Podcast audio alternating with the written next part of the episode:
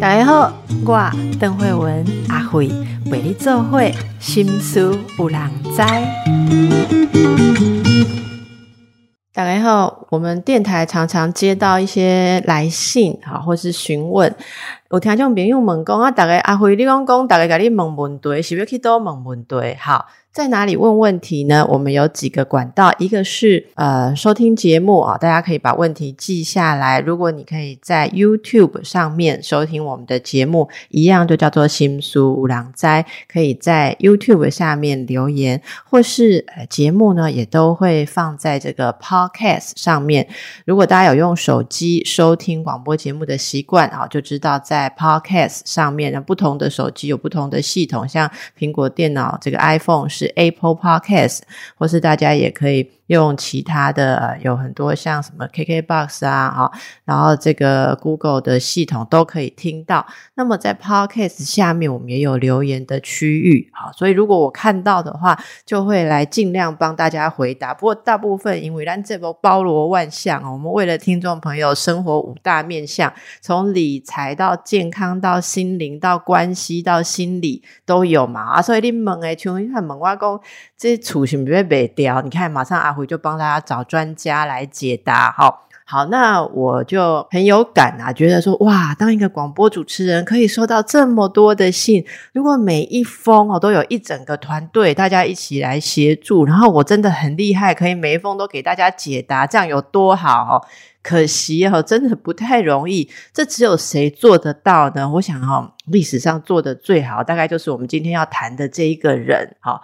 这个人叫做 François Dolto，或者冯斯瓦兹多尔多，他是一个法国的，算是跟我同行，跟阿伟同行啊。但是人家非常的厉害，他也是一个这个心理治疗师，应该说精神分析师。那他据说啊，有很长一段时间经营一个广播节目啊，应该没有很长啦。我们待会请来宾来告诉我们。那这个广播节目里面，他创造了一个奇迹，也就是说，回答法国的父母们怎么育儿儿的一些问题。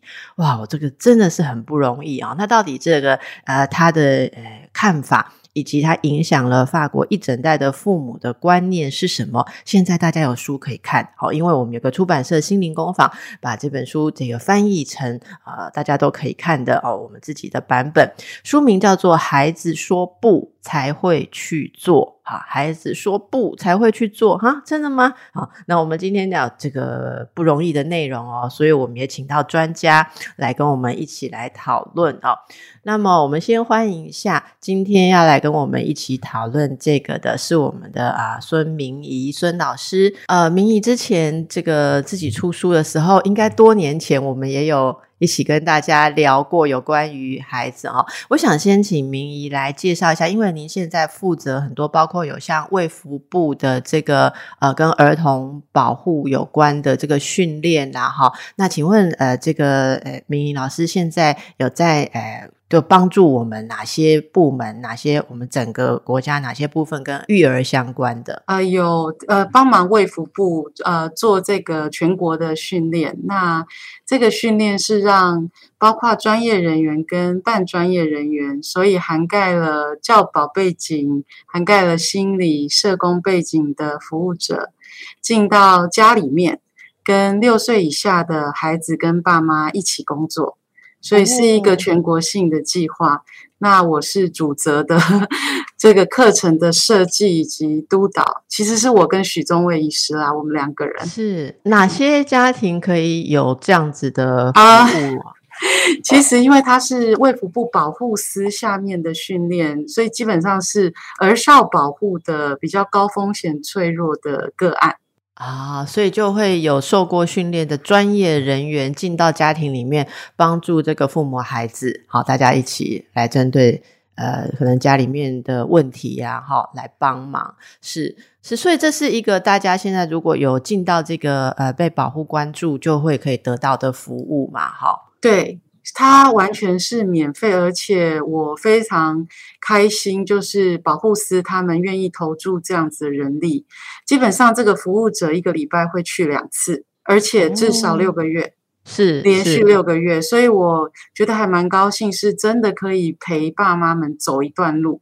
很扎实的去走一段路，这样子。是是，我觉得这真的非常不容易哦。我想老师您也是有这个呃期待愿景。一段时间，哈，终于可以有把它落实。因为我多年前就访问孙明老师的时候，就深深感到说，老师对于这个是非常有热忱。那我想，您这次推荐这个多尔多的这本书，应该也很有感啦，哈，因为他自己也是一个母亲，然后是小儿科医师，又是儿童精神分析专家，哈。那呃，就老师你怎么看这本书？因为这本书集结的应该也是他有一段时间之前讲的话嘛，对不对？好，那现在看起来仍然是很适用吗？然后或者说对台湾的父母来讲，有什么很新鲜的观念？哈，有没有什么让你觉得大家看这本书的时候，哎，最值得去吸收的部分？我我其实觉得很欣赏他，其实整本书一直都在讲的就是我们带养者怎么去思考孩子的情绪经验。怎么去思考孩子的内在？所以这本书涵盖的，如果我们看了它的主题，有焦虑啦，有嫉妒啦，有这个分离呀，这些好都是其实孩子，尤其是就是比较小的孩子，他很清楚会经历过的这些，或甚至大一点孩子也会拥有的一些情绪经验。所以我觉得在思考孩子的内心世界这个部分，真的作者其实是我觉得阅读这本书可以让。大家有一些就是 insight，有一些就是哎，原来小孩这样子做的时候，有可能是这个原因，或他可能是在说这件事情，所以我觉得这个部分是很棒的。那我我自己也看到，我觉得呃，法式的思想跟我们台式的思想可能还是有点不一样。我很清楚可以看到这个西方的个人的主义的部分。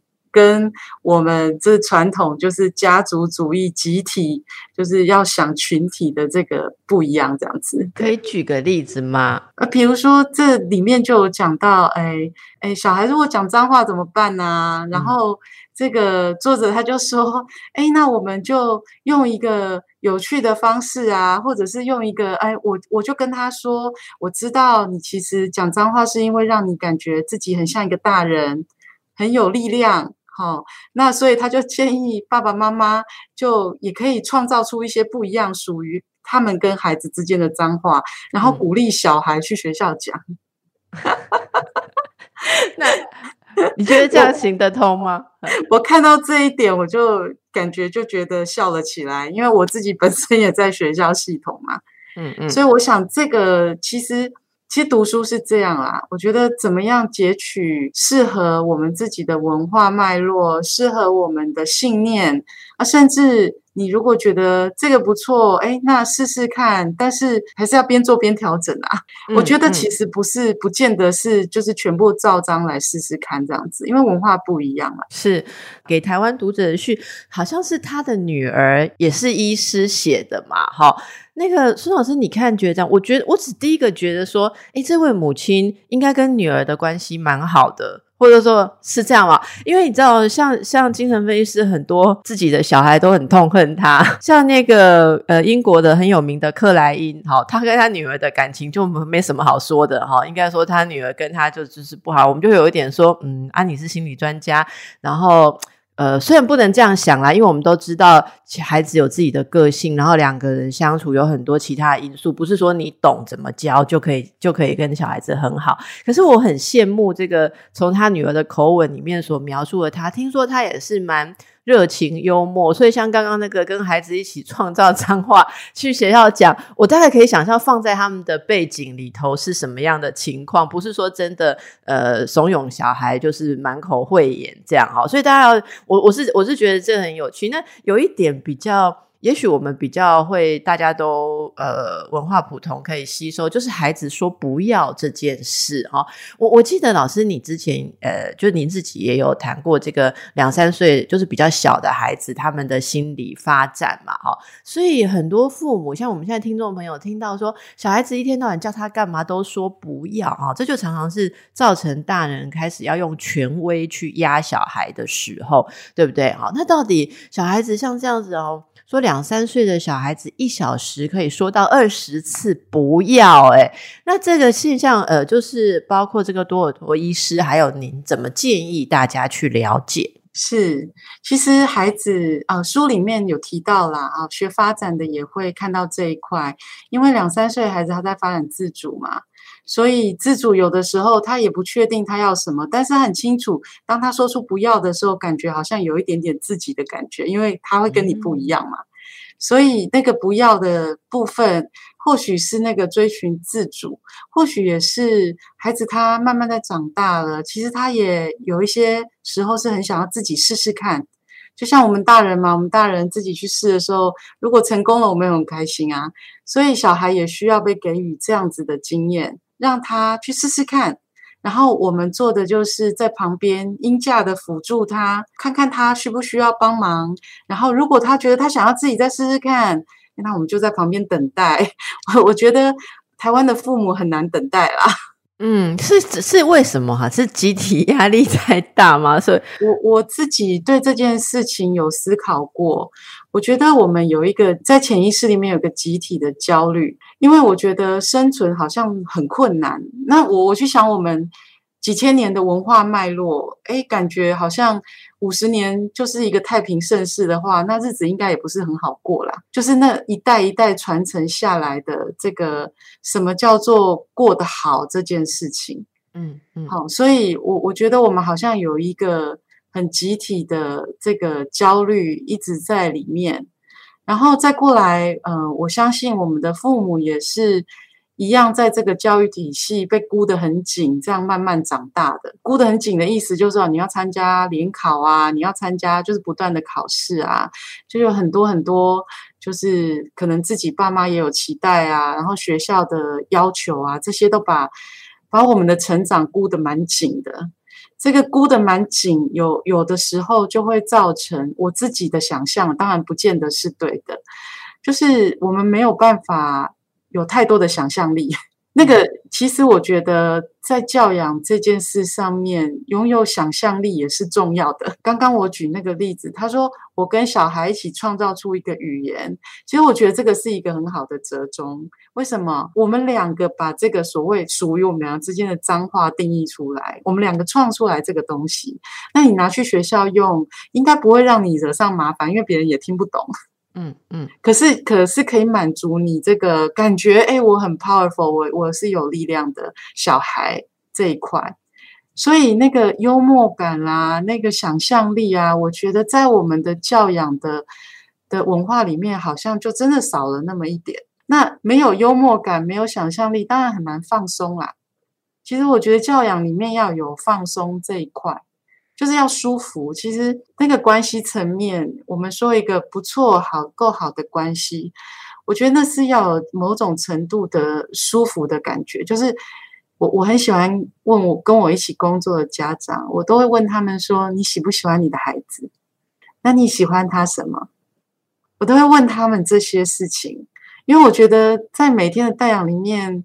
很少很少有爸妈可以停下来想一想，我的孩子是一个什么样的孩子？那我我怎么喜欢我？我是怎么样子喜欢他？他哪些部分是我觉得他很棒的？除了这个所谓外在的成就以外，或者是说回到那个哪些时刻我跟他相处，我觉得好开心、好愉快。这个部分，很多的家长其实在我注意到老师刚刚用的是代养而不是教养。好，教养是不是比较有权威性？然后代养是有包括有引导陪伴的感觉为主吗？呃，是希望是这样，但是我觉得那是一个名词啦，那个都没有关系，因为每个人对一个名词的想象也不太一样。嗯，所以我我个人不会拘泥在代养。我我如果说代养，我可能就会偏比较小。比较小的小孩，就我们说带小孩，对带小孩，就是婴幼儿这个年纪，我可能会比较常用带养。那刚刚邓医师很很精准哦，就抓出来说，对我的确，我个人的话，我也觉得两三岁的小孩，其实我们不会用管教两个字啦，我们会用引导。因为他们，我真的是很希望说，我们能够发明一个东西，让我们回到那个两岁的经验里面。这个世界实在太对他们来讲实在太难了，你知道吗？是，就是大人说一句话，那到底什么意思？那跟我有关系吗？就是还有很多的问号。其实小孩小孩必须自己挣扎摸索出，然后 make sense，就是想办法理解这个世界。他的周遭到底发生了哪些事情？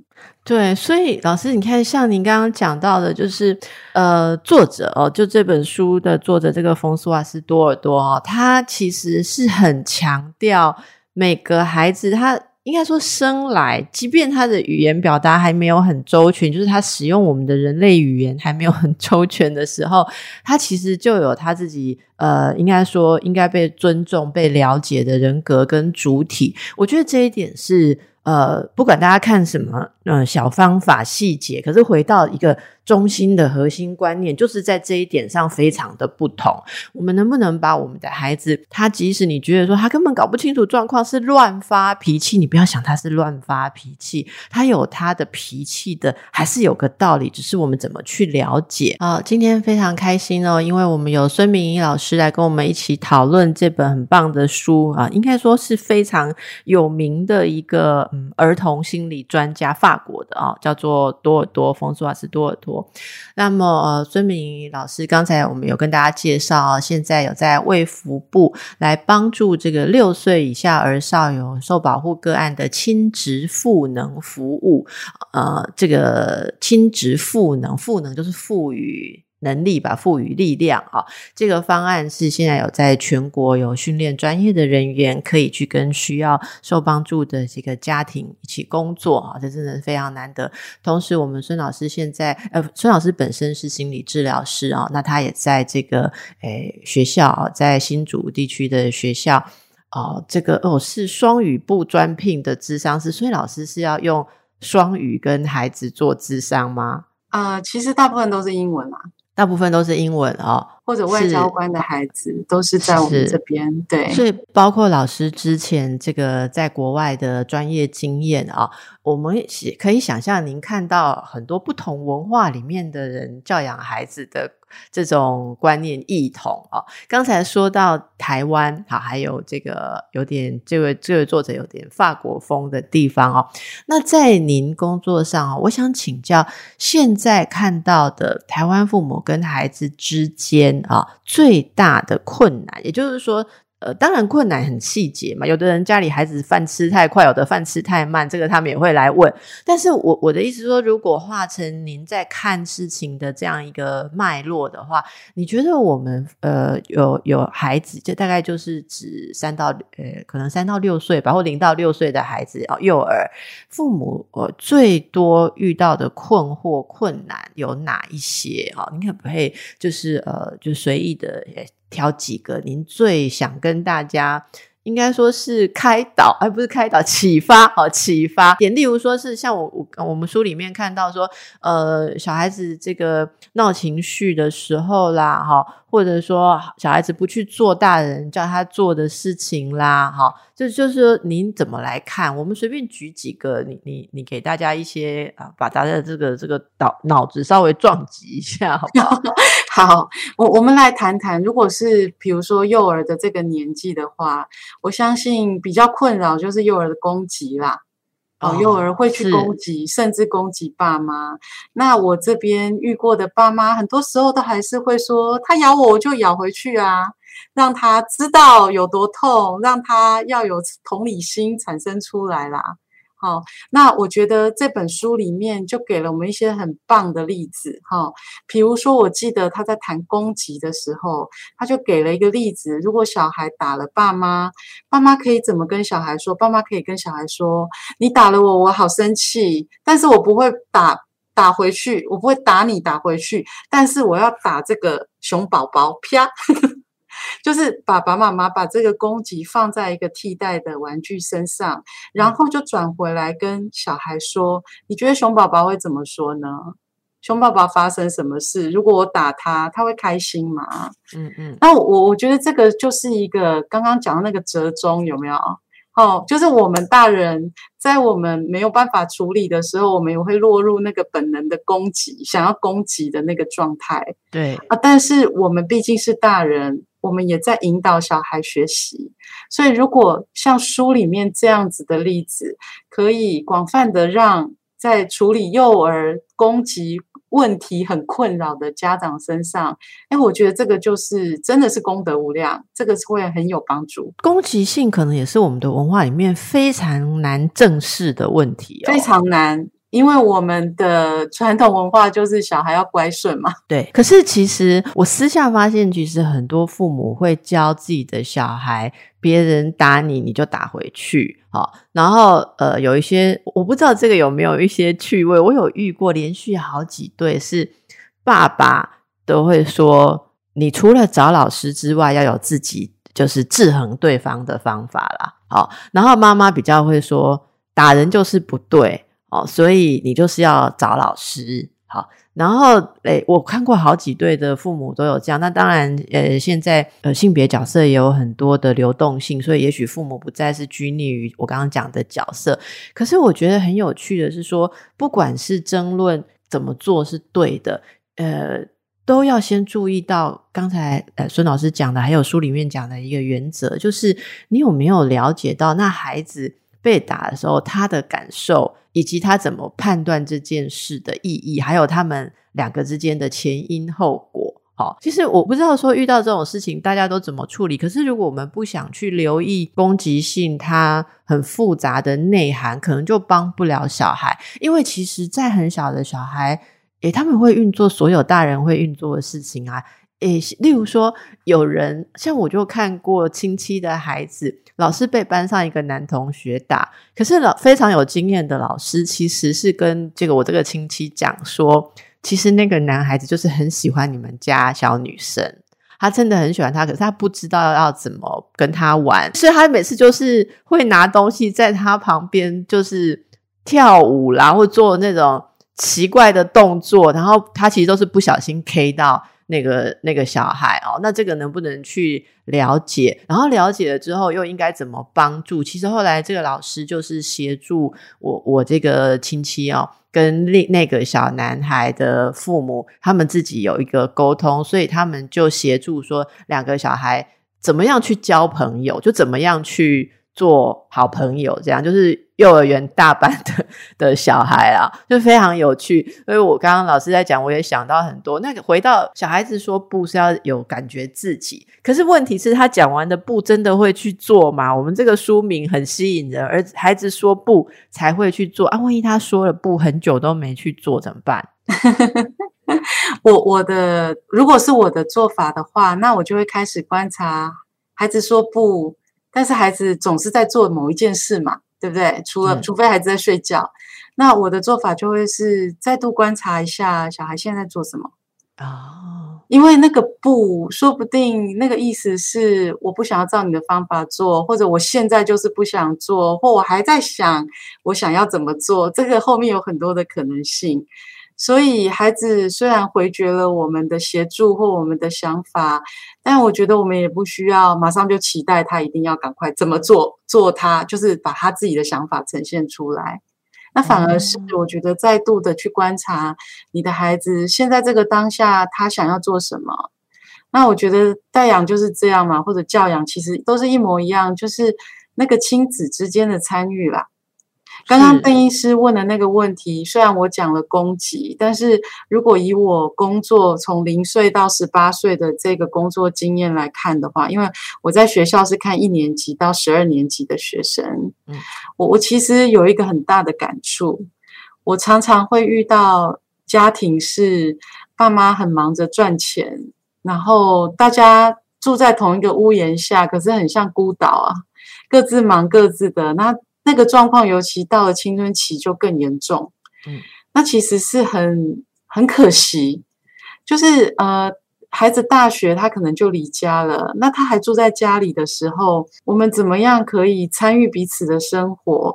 当然，那个参与会依照发展的年龄而需要的形式可能不太一样哈。比如说好了，啊，我自己一个好朋友，呃，那个医师你大家也认识，就林一清医师哈。林一清 林心医师因为是我的学姐哈，所以她的小孩比我的小孩更早进入青春期，所以那个时候我的小孩即将要进入青春期之前呢，我就跟他请教哈，因为我有点害怕青春期这件事哈。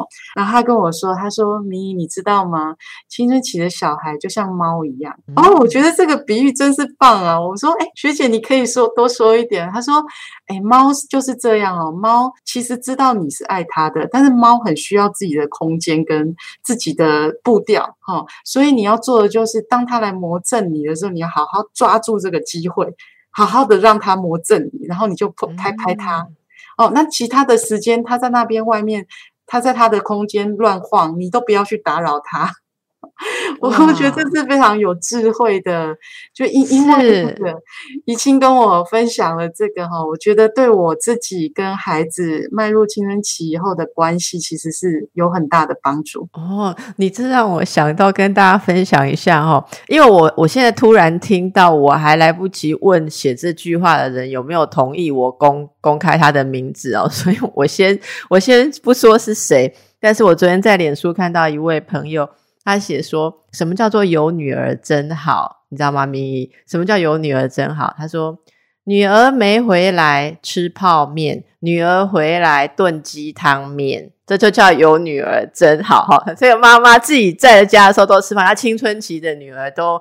可能就是很忙嘛，对不对？六日也有考试，忙考试补习；没考试，忙着玩，对不对？所以就是说，妈妈说有女儿真好。今天我女儿要来，你看看我这鸡汤面多澎湃，她还 po 了照片，我真的很有感。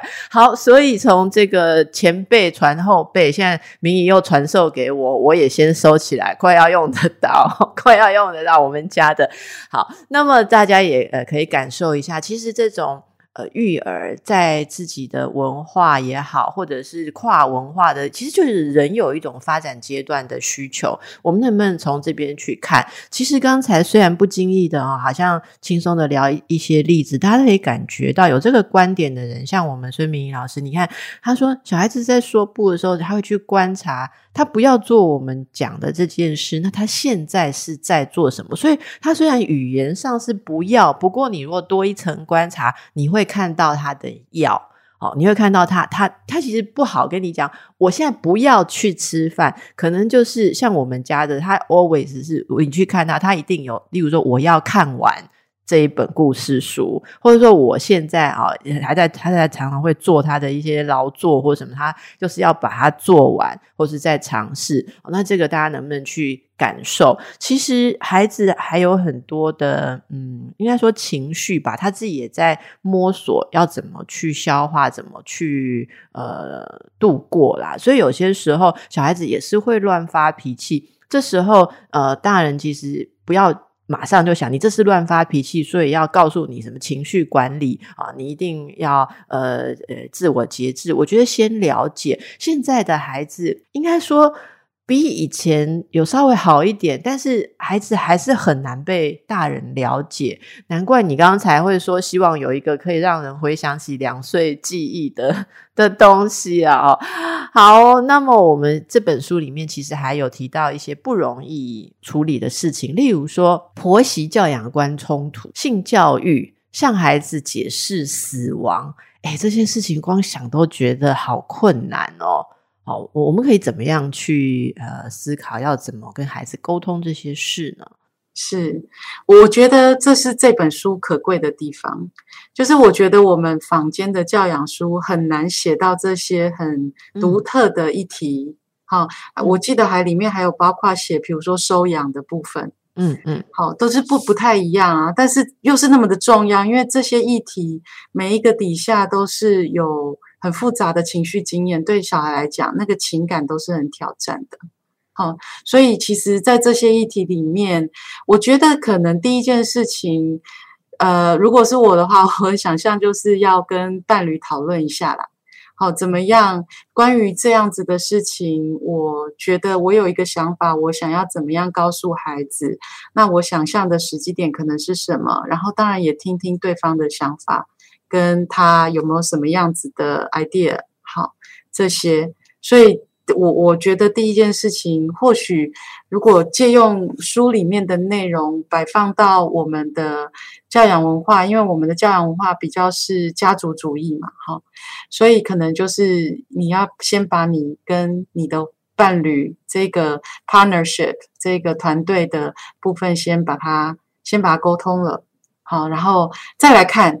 那因为每一个，比如说婆媳的部分，这个它的 nature，它的它的本质就跟谈死亡又很不一样。因为我们的文化里面，婆媳像是很难处理的一个关系层面，因为我们是家族的取向，所以家族里面的关系层面都是困难的啦，应该这么说。嗯，好啊，所以其实这个部分就会变成也要去了解，对先生来讲，他。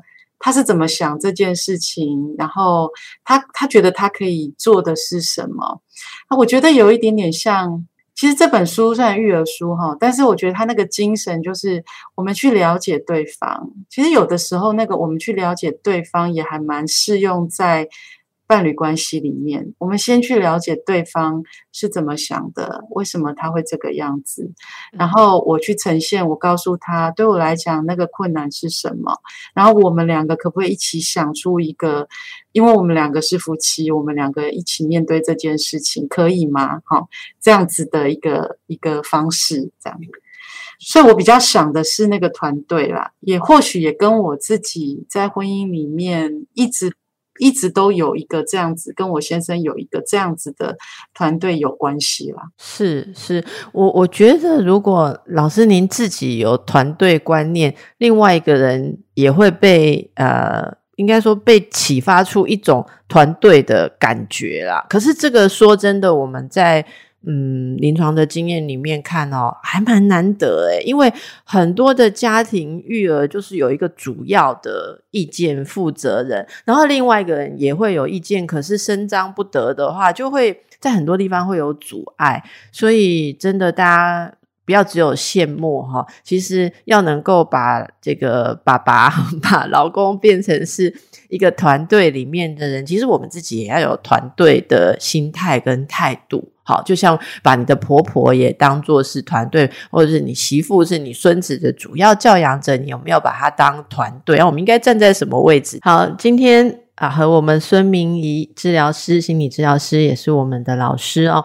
谈孩子说不才会去做这本书，但是书里面很多要留给大家好好的去看哦。我们不要只有照书念，所以我也把握这个机会来请教专家，请教我们明仪老师他自己的观念。刚才听到一个，大家一定也很很有兴趣，怎么在育儿的生活里面不跟家人起冲突，而是大家来合作变成团队，这个要怎么做到啊，老师？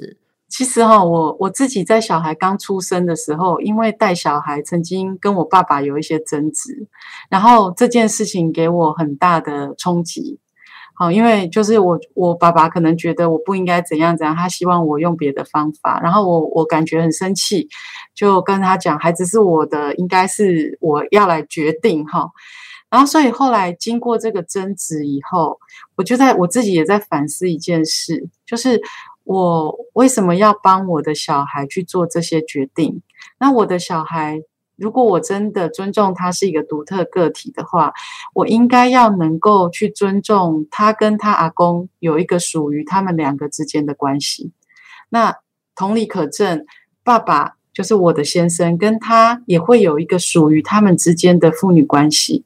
那当然，我有很多的方式，我可以跟其他人分享。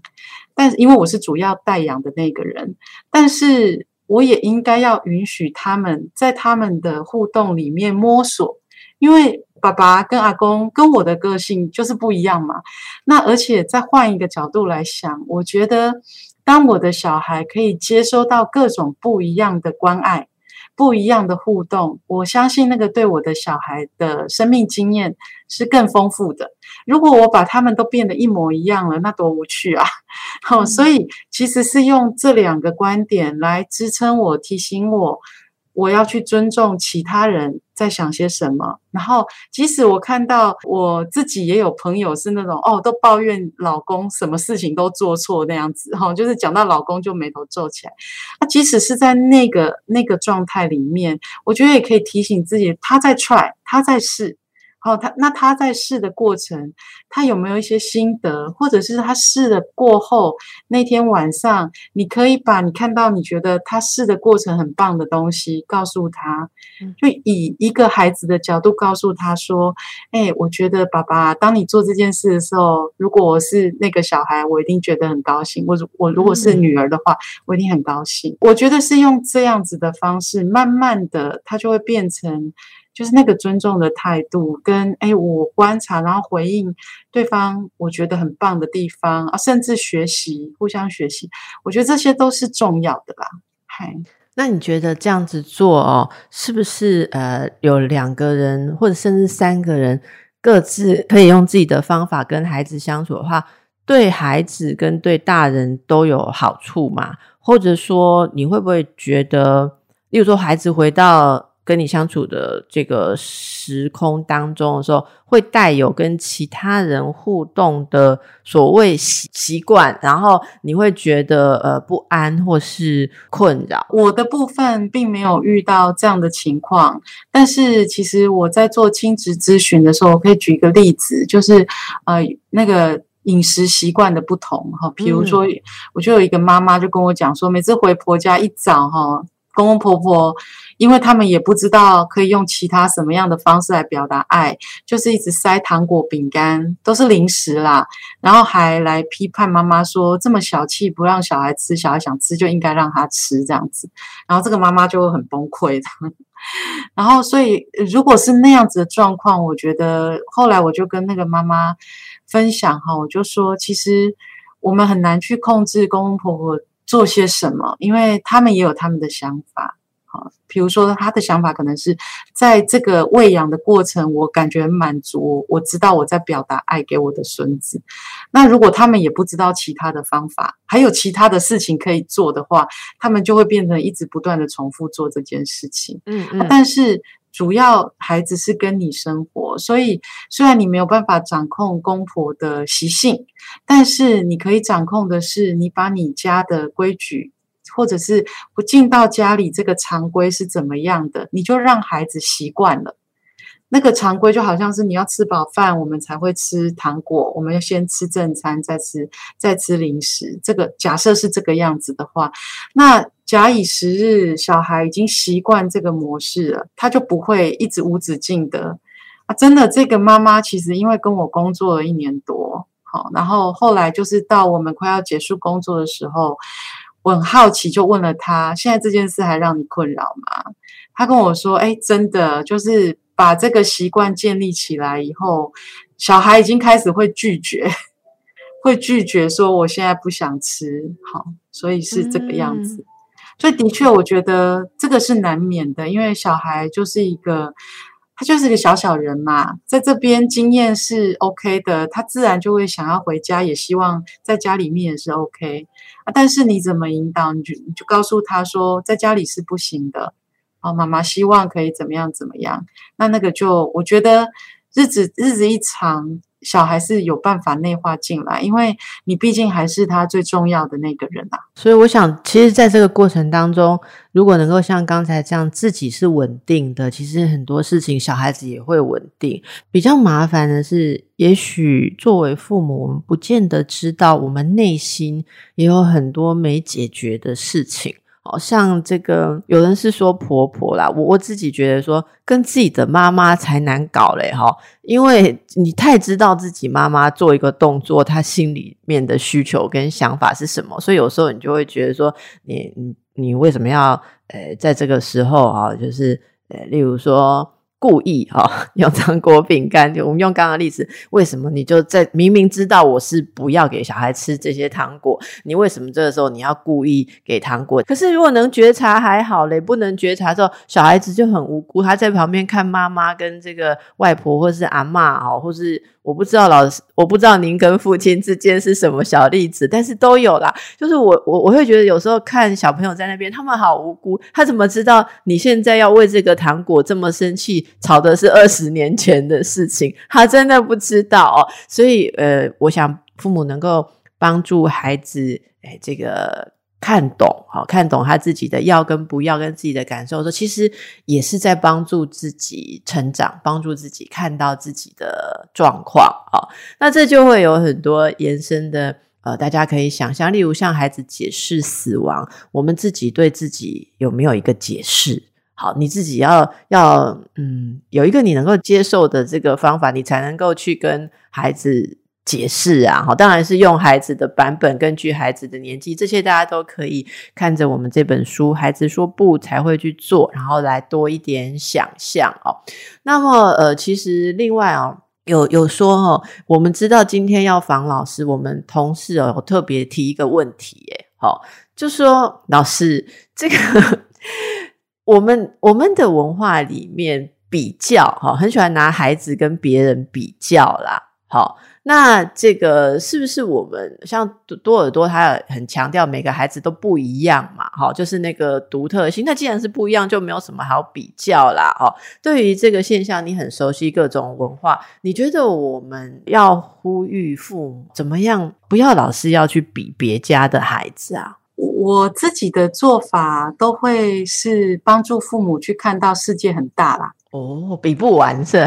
不是，不是比不完。意思是什么呢？意思是，假设这一届有两百个小学生好了，那假设这两百个学生有十五个全部都进了法律系，假设是这样好了。即便是这样，我们的需求还是很多的啦。世界很大，需求很大，我们可以有十五个很好的律师。那个对世界来讲就是有帮助的，所以你不要觉得说我要怎么样，我的小孩一定要比别人更好。而且其实说实话，其实我这边呃，应该说呼吁嘛，好了，可以说呼吁，你的孩子比你想象的还要敏感的多，对于你对他的所有的评论表情。他们太，因为你对他们来讲太重要，他们太熟悉你。对对。哦，所以为什么？其实我在我在工作里面，有些家长有时候感觉很受伤啊，他就会说：“老师，他为什么会跟你讲这些？他都不跟我讲这些。”我都直接跟那些爸爸妈妈讲说：“因为我不重要，因为我他不用担心，他跟我讲了会引起我什么样子的情绪反应，他不用担心。”他的这些很沉重、很沉重的议题，会会影响我的心情。可是他是这么的在意你们，他知道如果他告诉你们，那个对你们一定有很大的影响，所以他才会需要先跟我来商量，怎么样让你们知道 啊。好，那个老师，你讲这句真的是太棒的一个结论，因为我们今天时间也也到了哦。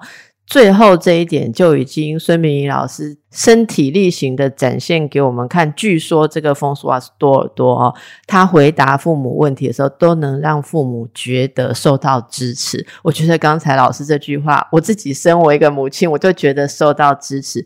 孩子有时候跟我们之间有些事情，你会觉得说他为什么不能明讲或什么？他不是不在意，他是太在意你了。好，那我们就带着这样子的希望，好好来看看这本书，重新再来把我们跟孩子的关系可以发展的更好。好，谢谢今天孙明老师跟我们的分享，谢谢，谢谢，祝福大家，拜拜，拜拜，拜拜。